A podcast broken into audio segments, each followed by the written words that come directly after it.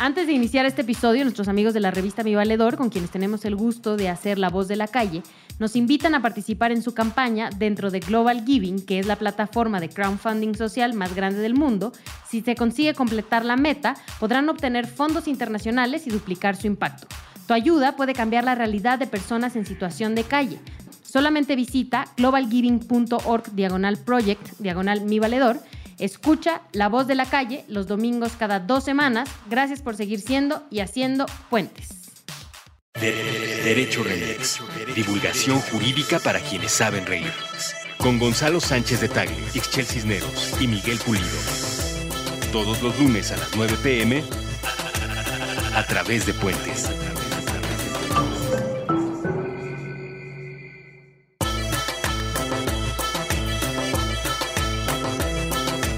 Amigos y amigas de Derecho Remix, esta es una edición especial, Derecho Remix mundialista, en donde despellejamos los resultados de la selección nacional y todo el contexto en el que se vivió y se vivirá esta justa mundialista. Acompáñenos, escúchenos. Buenos días, buenas tardes, buenas noches, bonita madrugada o cualquiera que sea el primer tiempo, el segundo tiempo extra o el minuto de compensación que el árbitro les haya generado. Qué bonito, ya te extrañaba. A Derecho Remix. Aquí, en persona. Qué barbaridad. Bienvenidos a este Derecho Remix que, como supondrán, no puede ser sino pambolero. Pues se lo hubieras echado como el perro Bermúdez, la, la apertura. Aficionados que escuchan la intensidad del derecho. No, está muy. No da, no, da, no da. Estamos compartiendo la cabina como en tantas otras ocasiones con los ojos más laureados del periodismo jurídico. Ahora ya los mezclé. Ah, ya, sí, espérate. y el abogado más jurisconsulto de América Latina. Aquí andamos. ¿Cómo les fue eh, de fiesta futbolera? Pues muy sabroso, ¿no? Yo disfruté mucho el partido. Híjole, yo también. Yo la, verdad es que mm, lo vi con niños, entonces es, o sea, bueno, niños ya como de 11, 12 años, y sí es bien divertido cómo se emocionan y cómo gritan y cómo... Sí, me gustó mucho. Estamos grabando para que cuando esto quede en la posteridad. Para que quede constancia. Para que quede constancia. Un día después del histórico triunfo de la selección mexicana frente al representativo de Alemania por un gol por cero. Ese fue el marcador. Golazo de Irving con H, o sea que podría ser Hirving. Hirving, Hirving. Así le decía en la narración de, que me encontré ahí en Twitter de un gringo que decía Irving Lozano, Irving. Y además sí decía el ing así bien fuerte. Sí, sí lo, sí lo pronunciaba. Híjole. Bueno, golazo de el Chucky Lozano. Sí, qué barbaridad. Qué, qué, qué alegría, ¿no? Ese momento, pero más alegría cuando se acabó el partido. O sea, ahí sí creo que fue una locura, por lo menos donde yo estaba. No, fue, fue un momentazo. ¿Tú en dónde lo viste, Gonzalo? En el calor del hogar. Yo, obviamente, cheleando. ¿eh? a mí no me amedrentaron con que es muy temprano, que nada, sáquese. ¿Dónde están las chelas y la botana? ¿Eso de las 10 de la mañana no fue óbice para ti? Pero por supuesto que no. ¿No, no obstó para? Yo dije, me como un huevito revuelto y eso ya cuenta como desayuno. Punto y aparte, podemos empezar a botanear y chelear. Muy bien, muy bien. Yo lo vi eh, en la hermosa república de Orizaba, Veracruz. Con, ahí vive mi padre y fui a celebrar con él. ¿A quién le mandamos un saludo? A quien sí le mandamos ah, un a él sí le mandamos saludo, ¿cómo no? Y hubo un momento muy, muy bonito del de, el partido en el que mi mamá, empezó, mi mamá empezó a aplaudir eh, viendo a la televisión y le salió un espontáneo ¡México! Así. Ah. y, ustedes le siguieron? medio nos volteamos a ver así como medio amarguetas. Sí, sí, y, y luego mi mamá hacía el análisis y decía, no, estos alemanes son unos abusones. Y la verdad es que sí. sí, sí, sí. Pues Oye, pero no para meter el pesimismo, pero creo que la fortuna estuvo de nuestro lado cañón si esas vamos, también del lado de ellos. Exacto. En el primer tiempo, muchacho, hubo manera de meter varios. Creo que, no quiero ser pesimista, insisto y subrayo, pero en nuestro caso fue falta de pericia. O sea, las de Vela frente al portero, creo que hubo una. El Chicharito también tuvo otra. El Chicharito tuvo dos. O sea, ahí la cajetearon y gol fallado, usualmente es gol en contra. Y muchas de Alemania, pues fueron más, un par de postes. No, pero Memo Ochoa también, eso, eso es pericia, literal, no es suerte. Sí se aventó bien y es la primera vez, porque además a mí no me gusta mucho como portero, que sí dije, órale, este muchacho eso de no jugar en equipos grandes. le viene bien. Le viene bien. Sí, ya está en la tercera de Uzbekistán, creo, ¿no? Sí, algo así. Ay, fue campeón de Copa en Bélgica. Oye, pero eh, cuando eh, en un partido le preguntan a Mourinho después de un par de atajadas eh, escalofriantes que hizo Iker Casillas cuando entrenaba el Real Madrid, le dicen, ¿no cree que Iker Casillas fue demasiado protagonista en el partido? Le dice, no creo que usted, no cree usted que tiene un sueldo muy alto como para mínimamente eso. Sí, claro. Entonces, yo, yo coincido con Ixchel, ¿no? Este, la pericia del arquero forma parte de... de Me lo que- gustó Paco Memo. No, no, lo hizo muy bien. Y luego los cambios del entrenador medio... Ahí es donde medio valimos madre en el segundo tiempo, básicamente. Sí, sí, sí. La verdad. O sea, sacar a Irving honestos. Lozano, mal. Mal. Sacar a Vela, Mal porque no mal. solo metió el gol Irving, sino que Irving. Este, no sé, El no Chucky, me gusta el su Chucky. nombre. Ajá, el Chucky. Este, no solo metió el gol, sino que era el que estaba llevando los balones por esa banda. Todo el Y ya tiempo, si sacas a Irving, tiempo. hubiéramos metido al Tecatito, ¿no? Pero el Tecatito estaba del otro lado, Chaparrito. No. ¿Ah, no? Eh, salió Lozano y entró en su lugar eh, Raúl Jiménez. Ajá. Pero el Tecatito no estaba de la otra banda. No, no, jugó. No, jugó. Ah, mira tú. No jugó. Ya las chelas Ya estaban haciendo, estaban haciendo su efecto. No, es el análisis. No, yo al que vi mejor desbordando fue al Tecatito. No sé por Cuando qué lo se la pasó sacaron. a Dos Santos. A eso sí no los metieron porque qué bueno que no los metieron porque No están en momento. A ver, pero vamos a entrar al análisis sofisticado del contexto del partido. Al señor Juan Carlos Osorio eh, le llovieron mentadas de madre, acusaciones. Yo fui eh, al partido de despedida donde sí. le gritaron ¡Fuera, Osorio! sí, todo el. Es el que se jugó contra Dinamarca y se perdió. No, No, el ese de- fue en Estados Unidos. el de Gales. El de Gales aquí. ¿Y cuál fue el resultado? 1-0, pero no mames. O sea, era más divertido la chacota en la grada que el partido. Ok. Entonces, eh, la comentocracia futbolera, que en mucho se parece a la comentocracia política, eh, arremetió durísimo contra el señor Osorio y decían que no entendía nada y que su sistema de rotaciones no había manera de llegar a un mundial si los jugadores no se conocían y tal.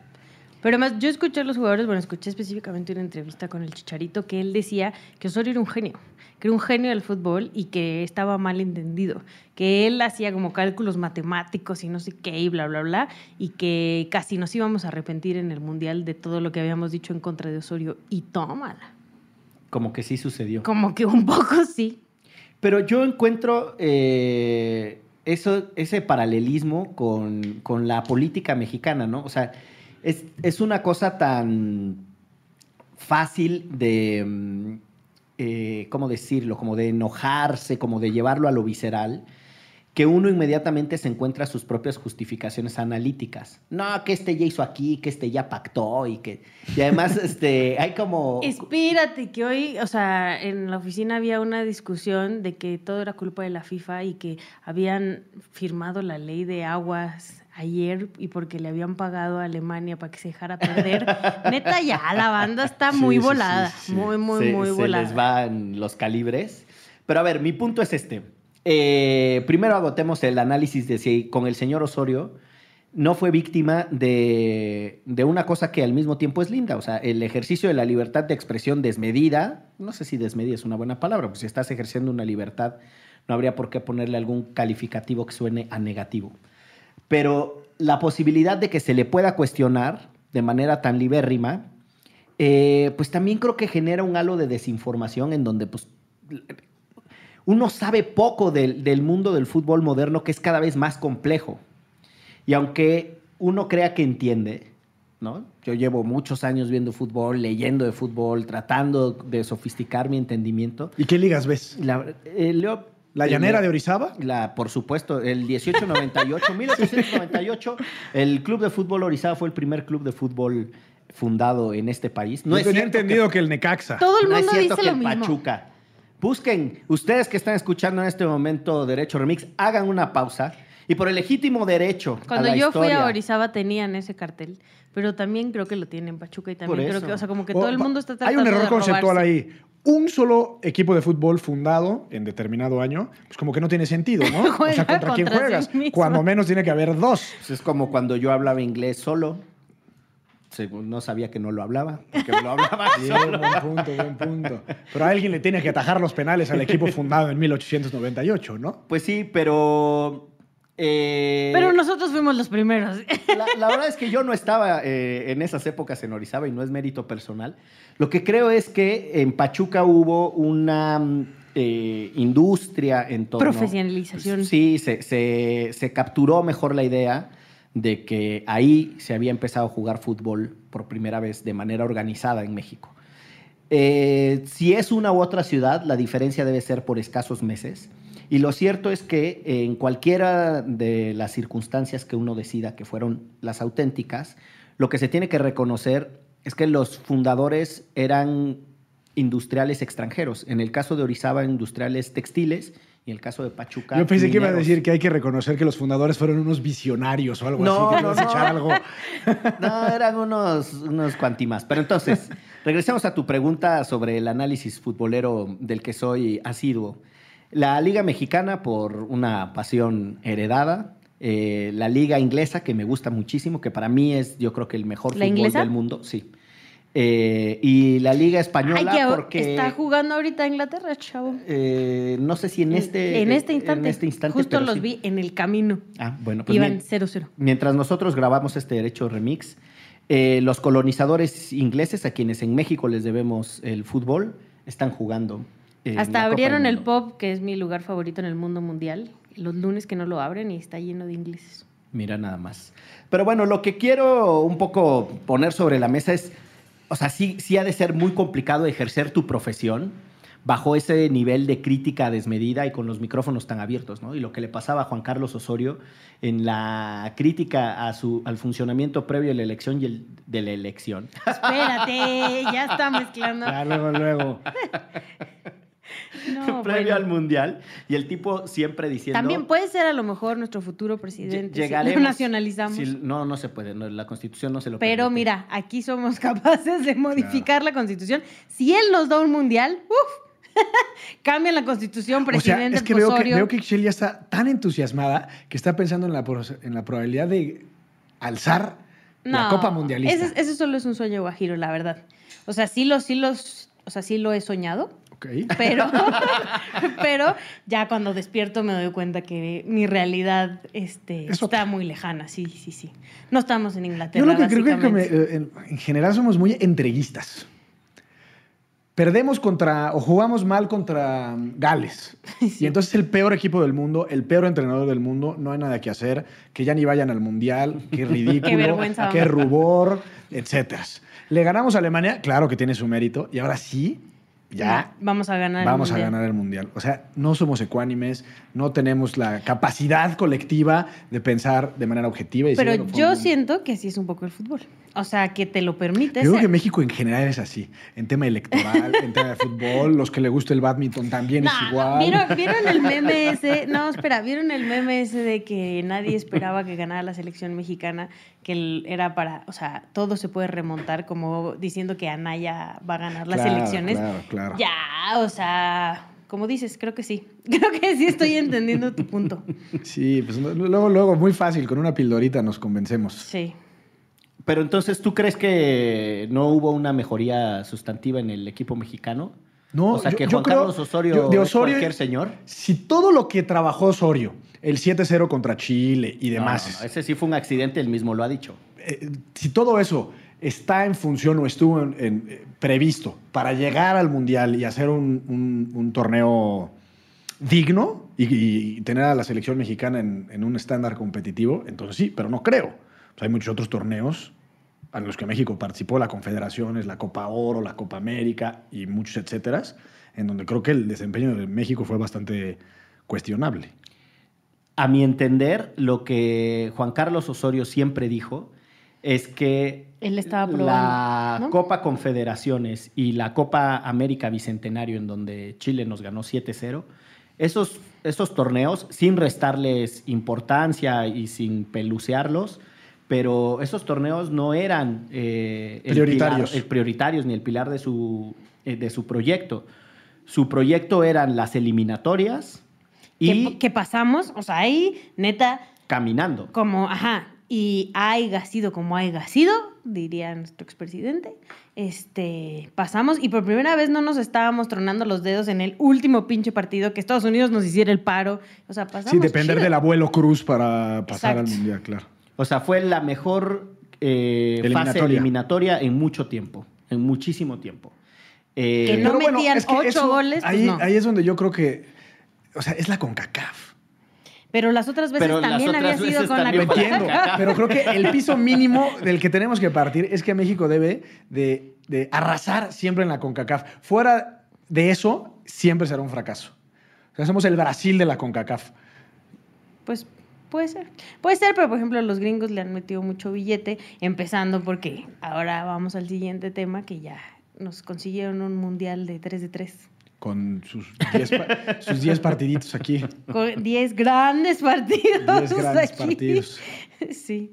¿Pero Pero- qué? ¿Te parece que está mal la ¿Que sean siguiente tema? Primer tema, para mí el señor, nada más para cerrarlo, para mí el señor Juan Carlos Osorio eh, es, un, es un entrenador muy sofisticado para un deporte demasiado popular, en donde las personas suelen tener una necesidad en los equipos nacionales muy parecidas a las de la liga. O sea, necesitas que constantemente el equipo esté bien, que el desempeño, bla, bla.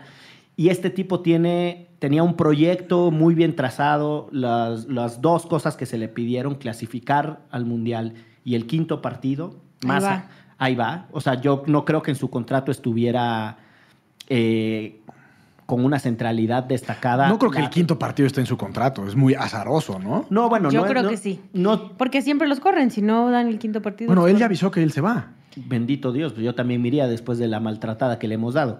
Pero, no sé, yo lo que creo es que es bien complejo el fútbol moderno en, en su, en su desarrollo. Una selección tan potente como la italiana no está en el Mundial. Y uno podrá decir, bueno, pero es que se eliminaron con grandes no sé cuál. Bueno, tienen una liga súper poderosa, tienen 20 entrenadores. El top, del mundo. Tienen muchísimo dinero, tienen un proyecto muy sostenido. No se clasificaron. Eh, los brasileños perdieron el año pasado siendo locales contra Alemania 7-0 Sí, qué cosa. y tienen una selección top que no y es, empataron ayer, by es the way. impresionante. Entonces el Muy flojo. moderno eh, Súper flojo ese el partido, sí. es, es- es muy complejo. La- la- lo que Osorio insiste mucho es que una cosa es el deporte del que muchos saben, pero el juego, el juego, lo que sucede en 90 minutos, eh, la cadena de emociones, el lado más humano, el punto motivacional, etcétera, ese es muy complejo de entender y sobre todo muy complejo de controlar y conducir. Entonces yo creo que jugadores hipermotivados como los islandeses hacen una locura como empatar contra Argentina, un país de 330 mil barbaridad. habitantes. O sea, ahí hay, hay, hay una cosa interesante. del Que por cierto, el moderno. entrenador islandés es dentista. Y el, Mira, y, en su tiempo libre. Y en su tiempo libre es, es este entrenador. Y el portero es cineasta. Es cineasta. Sí, vamos a pedirle aquí a Eric que lo invite a Cine Garage en Puentes. Le mandamos un saludo al arquero islandés. También. Oye, pero sí, o sea, a mí muchas veces, como sabrán, le voy a los Pumas, me decían, ¿no? De mi Me too. idea de, o si odiaba a Hugo, o si lo que sea, ¿no? Que, que, era- que Hugo es súper mamón, que Hugo, los equipos de Hugo no jugaban bien, que les dije, a ver, a mí Hugo me hizo bicampeona.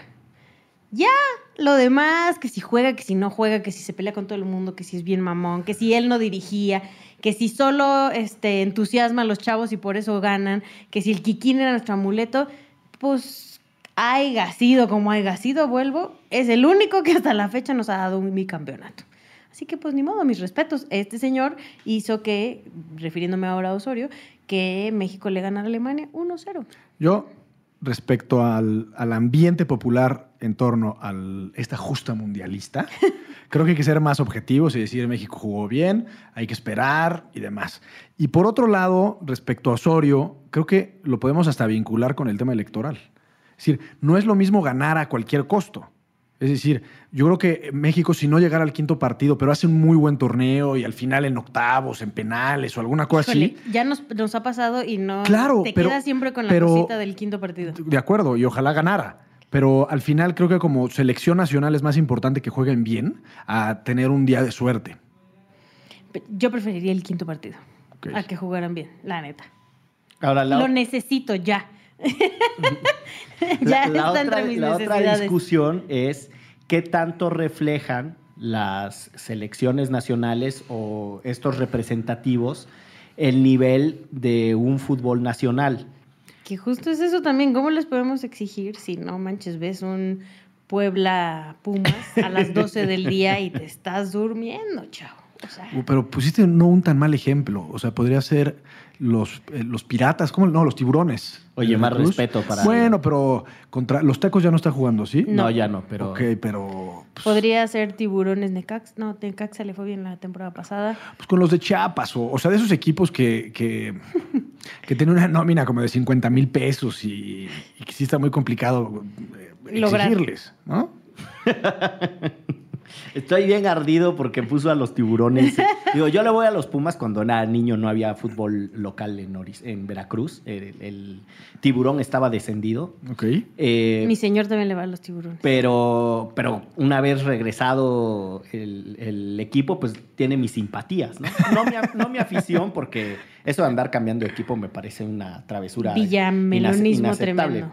Pero este, pues sí es complicado recibir tu crítica al poderoso eh, cuadro escualo, como se le conoce allá. Es que ve nomás, ve nomás. Ay, ¿Cómo no criticarlos? eh? ¿Cómo no criticarlos? Y seguro hay una porra a los escualos o alguna cosa hay así. muchas, muy- hay muchas, la gran mayoría de ellas llenas de maldecencias que no se pueden decir. Porque aquí. veracruzanos. porque veracruzanos al fin y al cabo. Pero bueno, entonces eh, yo creo que el, el- el mundial tiene esta, esta permisivi- permisividad. Tampoco. Tampoco. Permisibilidad. Mira, tanto que me costó para llegar a una que ni existe. Tiene la posibilidad de que uno se permita eh, eh, estas pasiones y estas discusiones tan desaforadas. Yo también, y que hasta los políticos y las elecciones le entren, porque hijos, ahora sí todos se paran el cuello, casi yo, yo le di de comer a Irving Lozano en mi casa. Cuando no tenía, pero ni para el camión, yo lo llevé. Claro. Cálmate. Me parece un- una cosa que trasciende el pésimo gusto, que inmediatamente empezaron los políticos a hacer sus tuitazos de ganó México, quién sabe qué, el primero de julio verán que nosotros también Sí, triunfaremos. claro. O sea, no te dan un respiro. Y a mí, como esto, montarse en el triunfo de la Subirse a la ola me parece una chingadera. O sea, está bien, por lo menos aguántense una... Una hora. Una hora, ¿no? Sí, ya sí, sí. después, este, pero en, en tiempo real, irle arruinando uno el disfrute del partido me parece muy soez. ¿Vieron las imágenes del ángel? Qué divertido. Se- me sentí, bueno, yo no fui, pero veía como Europa, así la gente bebiendo en la calle, ya ves que... Orinando también a diestra y Seguramente también orinando Luego en la eso terminó calle. en botellazos contra los granaderos. Bueno, pues este, se fueron en contra de un seguidor de López Obrador. No sé si lo vieron. pero eso fue en Rusia, ¿no? Acá. No, en los dos. En los dos, acá En, también. en- en Rusia una botarga Sí. y entonces puso ahí un güero mexicano a darle Unos apes. unos apes y amedrentarlo y hasta medio lo amenazó con echarle el montón Sí. y demás. Y aquí en México llegó un, un- un cuate con un carrito con una bocina en donde, Ah, eso esta- sí lo en donde estaba, supongo que habrá habido algún anuncio o algo relativo a López Obrador. Y entonces también le dijeron, sáquese. No, pero pues es que le, sí, le dijeron, sí, compadre, pero pues estamos festejando la selección, ahorita no, no vengas a... Ahorita no se quiera subir a la ola. No se quiera subir a la ola. Ahora, lo de, lo de Rusia, que estaban los tipos tomándose una foto con la botarga, eh, ¿te parece que es subirse al- a la onda de efusividad? O sea, yo entiendo que si hay un meeting para celebrar un meeting, ¿eh? Sí, espérate.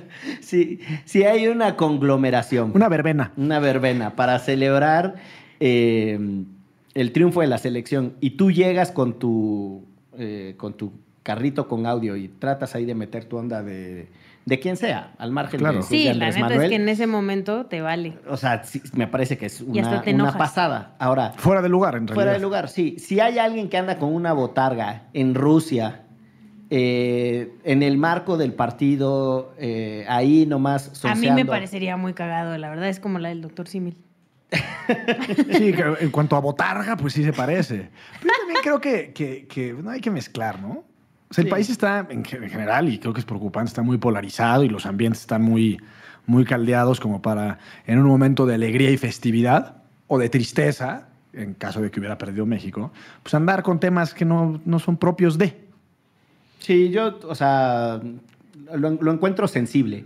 O sea, me parece que la forma en la que le llegan a quitar la botarga al chico Muy ese que fue, es muy muy violenta, no es muy hostil. O sea, también dichas las cosas por su, por su mérito, pero sí me parece que es un poco... Bueno, y el nuevo ícono del seleccionado nacional, Luis Roberto Alves Saguiñe. Los memes de Sague eran lo mejor después del triunfo, la verdad.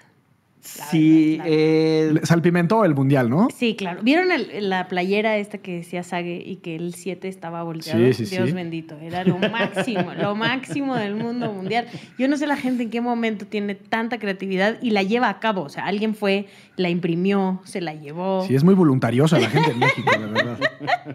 Sí, está tremendo. no, bueno, hay una disciplina con el humor y un compromiso con la barbaridad que...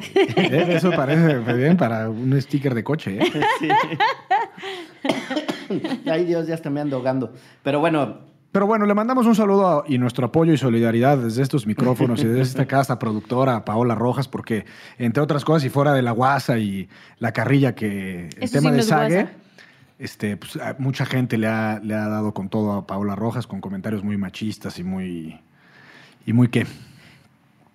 Pues misóginos y... Muy misóginos. Sí, yo creo que eh, tanto el, el humor eh, que acompaña el accidente de Sage como la filtración de la fiesta de Los- de los, los seleccionados, eh, si uno los, así, ni siquiera tiene que hacer un gran esfuerzo, ¿no? Si uno los ve medio de lado, o sea, saliéndose de la parte picaresca, eh, la verdad es que sí reflejan la estructura machista de este país, ¿no? Este, hay una inmediata, ¿qué será? Como propensión a, a cosificar a las mujeres. al- al- Y a una celebración del hombre, ¿no? Una celebración del hombre, sí, una cosa como muy de la masculinidad.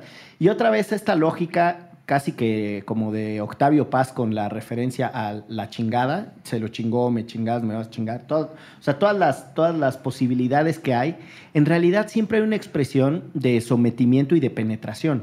O sea, si, si hay una cosa ahí en esta, en esta estructura de la mexicanidad, eh, del pensamiento que pues, tiene una celebración al hombre que ejerce la violencia sexual contra alguien más, incluido otro hombre, ¿no? Que eso es parte de lo que a los extranjeros les cuesta entender, por qué los albures, siendo tan al mismo tiempo homofóbicos, celebran la homosexualidad y todas las contradicciones ahí en el, en el humor alburero, ¿no? Este, pues porque al final lo que celebran es eh, el sometimiento y la violencia sexual de un hombre contra lo que sea De acuerdo. incluidos los objetos, animales, personas y lo que pase caminando por ahí. Justo una de las chicas que fue a la fiesta de los jugadores, al, al cumpleaños del Chicharito, este... Ah, ¿Era el cumpleaños del Chicharito? Ajá, Sí. y él después sacó un video diciendo, a ver, tranquilos, era mi cumpleaños, ¿qué les importa? ¿no? Y además había familias completas, bla, bla, bla. Ajá, que además no tendría ni por qué haber salido a explicar, pues chinga, que era su día de descanso, pueden hacer lo que se les dé su regalada gana, pero bueno. Una de las chicas que fue a la fiesta dijo así como, yo fui a esa fiesta increíble, bla, bla, bla, no, me la pasé súper bien, no sé qué, bueno. Se, o sea, los comentarios en Twitter era seguro tú eras de esas a las que, y con todos, y, y sí, o sea, totalmente una agresión directa y poniendo fotos de que, o sea, que ella misma había subido previamente, ¿no? De ella, este, pues con escotes o lo que sea, y era como, ves, mira, tú eres la zulipanta que está sonsacando a nuestros jugadores y por tu culpa Herrera ya tuvo que irle a pedir perdón a su esposa y es, nada, sí, no, la gente... Para es- efectos, léase y recomendamos la columna que sacó Juan Villoro la semana pasada en Cancha. No su columna de los viernes, sino en Cancha del Reforma. Sacó una columna en la que relaciona eh, la aspiración y los sueños de Ixchel de ganar el Mundial, cuando menos llegar al quinto partido, este evento de la fiesta de algunos de los seleccionados y, digamos, la reflexión en torno a si los seleccionados solo son jugadores y nada más o representan eh, alguna aspiración nacional de otro tipo y, digamos, cu- cuando se ponen la, la camisa de la selección, pues qué responsabilidad tienen. Está bueno, está interesante. Que siempre ha sido un tema súper complejo, ¿no? Que el, el halo de responsabilidad que rodea a los seleccionados, también en torno a su comportamiento, su vida familiar, tu- o sea, ya Pero, casi ¿se acuerdan de esa foto de Michael Phelps fumando mota? con un bong, ¿cómo no? Sí, pero fue como a la mitad de, de Olimpiadas, ¿no? No, después. Después. Ah, justo después. O Sí. sea, lo que digo, lo que quiero decir es no era dentro de, de su preparación y de no. su. Pero, o sea, me parece muy similar el ejemplo. O sea, digo, y al final él dijo, pues que la cagó y lo que sea y que bla, bla, bla. Pero, pues es igual. Sea, estos morros no sabemos ni siquiera si sí se pusieron pedos, si solo fueron y tomaron agua de Jamaica. Literalmente era su día de descanso antes de irse a una concentración y podían hacer irse al cine a un maratón de ocho horas o irse a una fiesta donde si querían se podían meter todo el agua de Jamaica y de horchata que había en la fiesta. O sea, no sabemos y nos encanta hablar. Nada más porque vi unas fotos de ellos entrando y de muchachas guapas entrando. De ahí ya sacamos nuestras conclusiones. Una horchatona, se tomaron todo el alcohol del mundo, por eso van a perder. O sea, sí. sí. Entiendo, y no hay, que, no hay que ser más papistas que el Papa y no hay que ser moralinos, pero sí creo que es un reflejo de, de no sé bien qué. Sea, no sabría qué palabra ponerle. No, no, no. Pero el hecho de que, el- o sea, es la competencia para efectos populares la más importante mexicana, Sí, sí, más claro. que las Olimpiadas, más que cualquier Por otra mucho, cosa. sí. Y que estos cuates digan, oye, suponiendo que sí se fueron de fiesta eh, y que no se tomaron aguas de horchata y de Jamaica, sino que sí se fiesta normal. Este, Que empedaron. Sí, tal cual. Pero creo que en realidad es una mala señal. Sí. Sí. Pues yo empedo bastante seguido y No, hago yo muy bien mi trabajo. Yo también, yo también, pero tú no tienes una representación. no es una deportista de alto rendimiento. Tampoco, no soy deportista de alto rendimiento, no, me- no estoy a dos semanas de, de tener el partido inaugural. Es decir, más allá de que estén en su derecho de irse de reventón y de parranda, creo que fue desafortunado que los cacharan e incluso que se fueran de fiesta un día antes de irse. O sea, como que hay Pues mucho en no juego, sé. hay mucho en juego en un mundial, ¿no? Como para, como para Era legendario eh, Risto Stoikov, un jugador de Bulgaria. Sí, que, nos clavó un golazo un en golazo en en, el 94. sí, en el 94, porque esa selección de Risto Stoikov, que eliminó a Alemania, ojo, ¿eh? Eh, Sí, llegó a la semifinal del Llegó a 94. la semifinal del 94. Este, Se iban a empedar todos juntos, ¿o qué? Sí.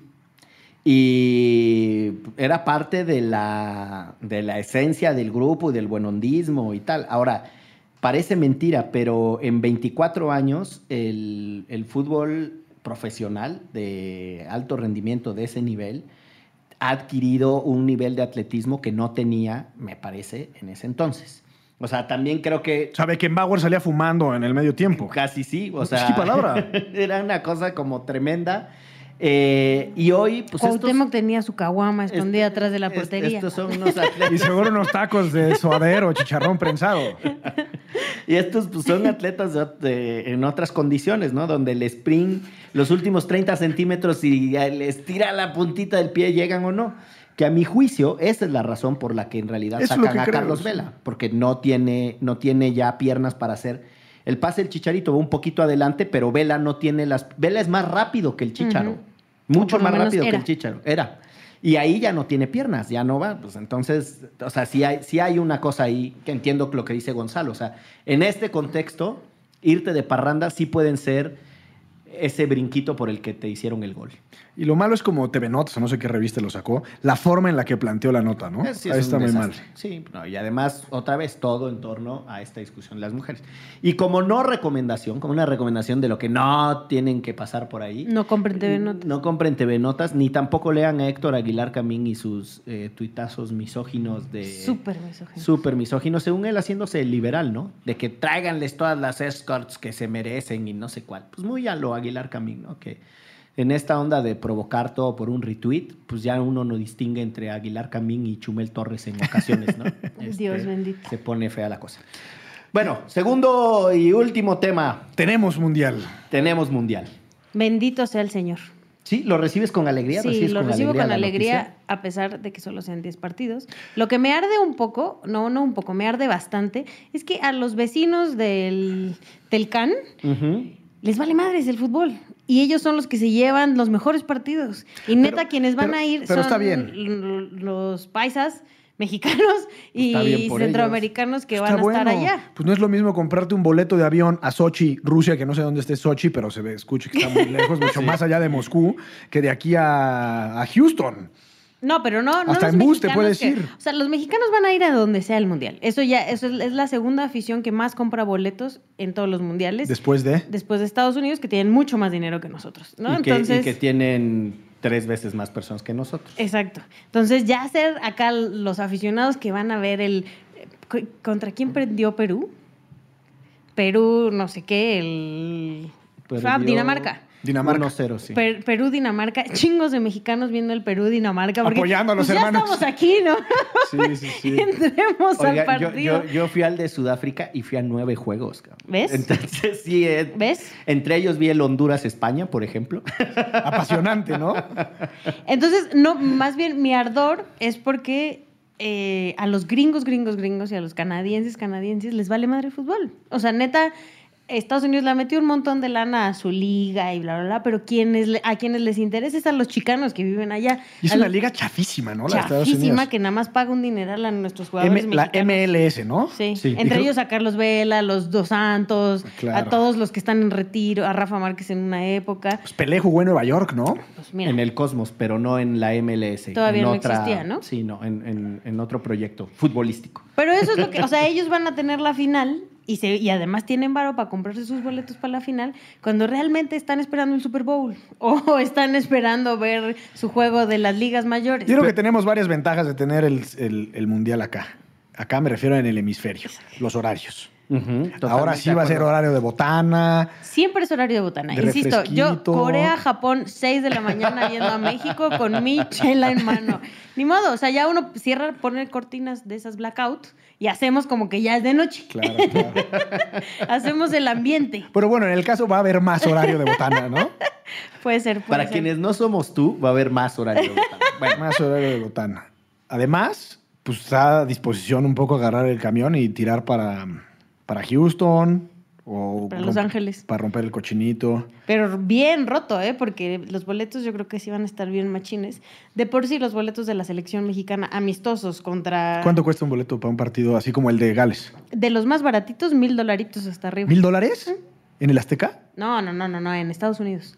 A los chicanos les dejan Ah. caer los boletos en Estados Unidos. Por eso a la selección le encanta ir a jugar allá. En Gallola. Sí, sí, sí, sí. sí. Y, y si lo compras directo en el estadio, espérate la reventa. Sí.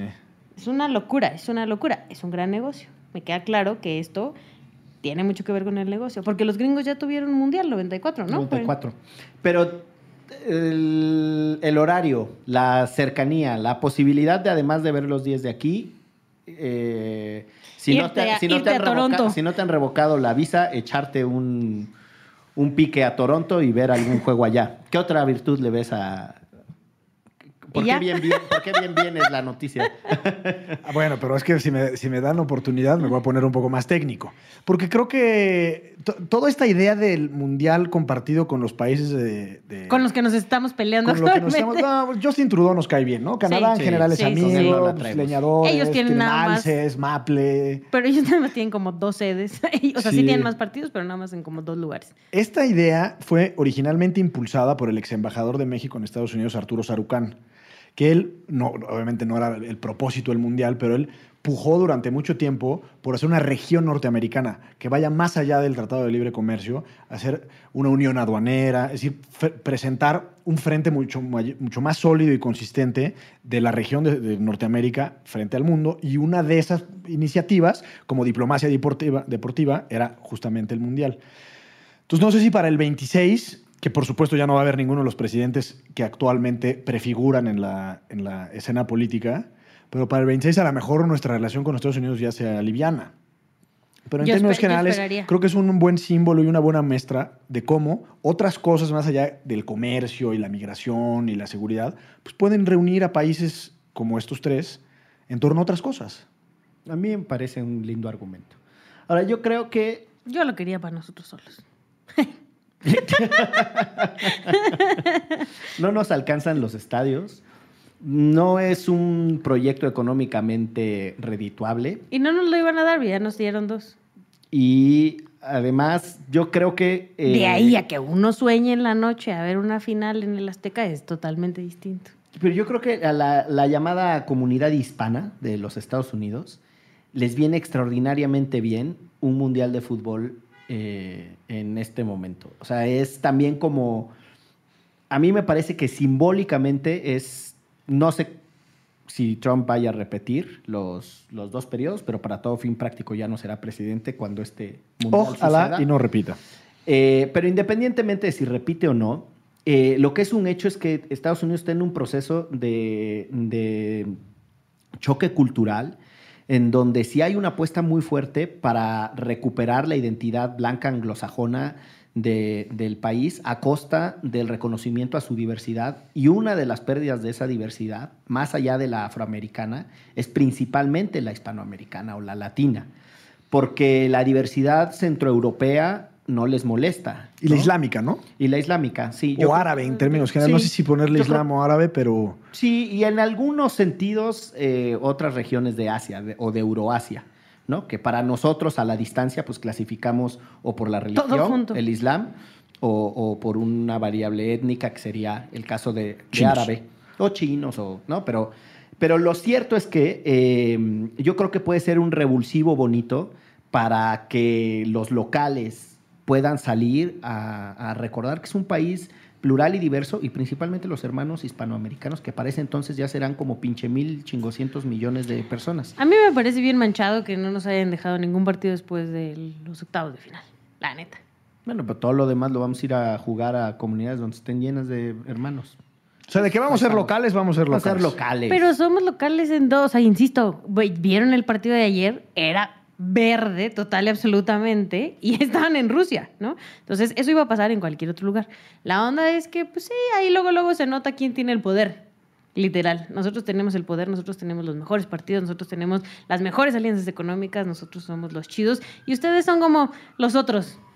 Que ¿Y a Canadá cuántos le tocan? ¿Como uno o dos partidos o qué? No, no, no. Ellos tienen como tres sedes nada más porque pues también está medio agreste. eh, la- Sí, pues, de modo de jugar en, en una pista de hockey, ¿no? Exacto.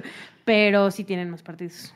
Porque además es la primera vez que tienen acá un montón de. ¿Cómo se llama? De.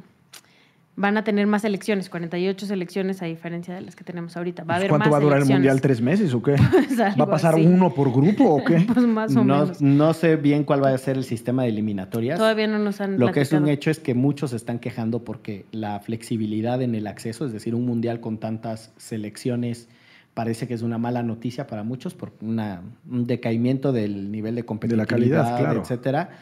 Ahora tienes ocho años para preparar las regiones para que la- ¿no? también haya O sea, un, me- un equilibrio. Primer equipo, primer partido de México, México contra Andorra o alguna cosa así. Estaría bueno, ¿no? ¿No? Pues, sí, y nos ganan, ¿no? O un Belice, ¿no?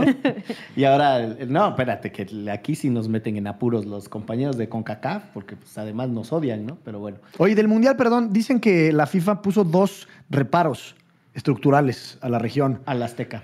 No, a la seguridad en México, sobre todo contra periodistas, como, un, como un tema de preocupación real de la FIFA para, que, para efectos de, de- de- de la organización del Mundial. Y la segunda, de Estados Unidos, la supuesta política de Trump de negar visas sistemáticas a ciertas nacionalidades. Mira, te- sirve para... Pues mira, si cambia uno de los dos, ya con eso está bien. Porque si a esas vamos, eh, en el Mundial actual, vamos, si hay un país en donde se violan sistemáticamente las libertades de asociación y expresión, es en Rusia. Claro. y pareciera que, que no ha sido muy fuerte la influencia de la FIFA, que en su momento expreco- eh, expresó esas preocupaciones. No, y también una de las razones por no dárselo a Marruecos, que era con el que estábamos de ¿Estábamos contrincante, compitiendo? es porque este, no tienen respeto al- a los derechos de la comunidad LGBTTI, como si Rusia, uta, fueran acá Sí, los sí, sí. number one de los derechos de la comunidad. O sea, más bien también la FIFA acá está tratando de lavar sus culpas y meter su jiribilla. No sé si lo logrará. No, porque la otra objeción que tenían en términos de infraestructura es eh, el Estadio Azteca está muy mal calificado. Eh, mm, vamos, cosa que se resuelve eh, con el dineral que genera la Federación Mexicana de Fútbol y con Con ocho todos estos partidos que van a lo- Estados Unidos. Lo va a dejar que ya quisieran los. Pues yo había escuchado que era el mejor Japón. estadio del mundo y no sé qué. No. Pero también son esos comentarios gratuitos que luego Pues sí. hacemos. ¿no? Pero ya hace muchos años también. O sea, pero ahorita lo renovaron y no está mal. Justo que fui al partido de este México-Gales. O sea, ya por lo menos ya tienes tu butaca y numerada y así. Antes no era como irte cinco horas antes para ver si encontrabas en una banca de cemento dura hasta arriba.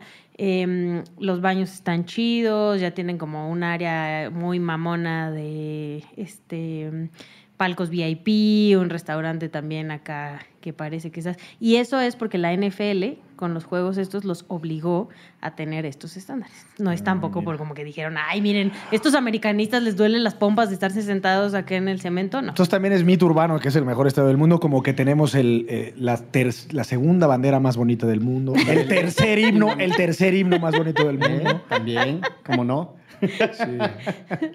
Pues no sé, pero yo sí estoy muy contentota por nuestro triunfo ayer. Pues muy bien. Pues vámonos con esa sensación de celebración eh, en este extraordinario episodio. Permíteme hacer una recomendación. Por favor, licenciado. todas las que quieras. Hay un librazo. ronda de- Ah, bueno, te, pénsame, te interrumpí, es que pensé que ya estabas despidiendo. Te vi muy circunspecto y muy serio. bueno, concluyo entonces con una recomendación de, de un periodista polaco que se llama Ryszard Kapuczynski. Sí. Murió hace relativamente poco, unos 5 o 6 años. Poco más tal vez, pero sí. eh, pero ya, digamos, en este milenio, ¿no? Sí. Y tiene un libro fantástico que se llama La Guerra del Fútbol. Es un libro en donde compendia varios relatos de, de cuando él cubría conflictos bélicos.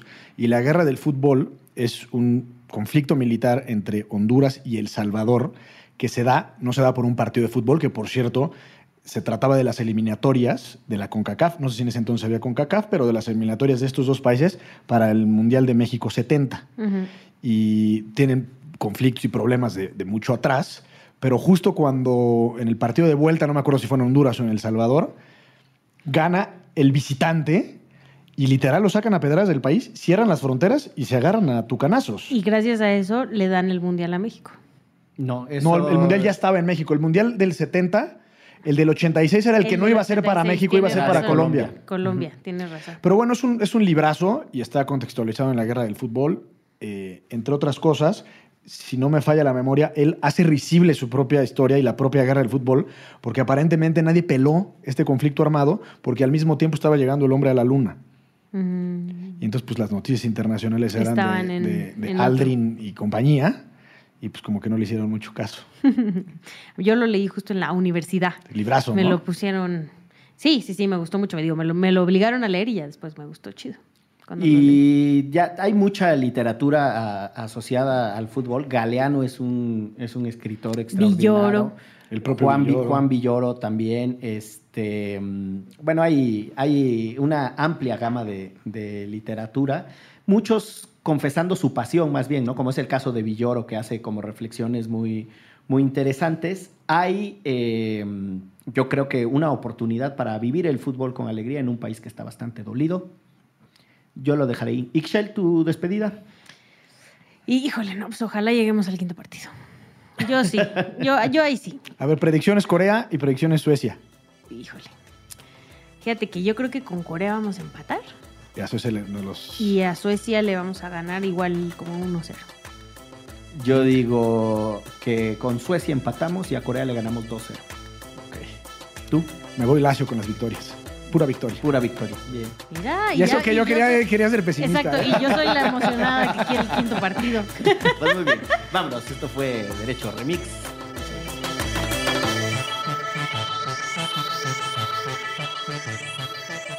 De- de- Derecho Remix. Divulgación jurídica para quienes saben reír. Con Gonzalo Sánchez de Tagle, Ixchel Cisneros y Miguel Pulido.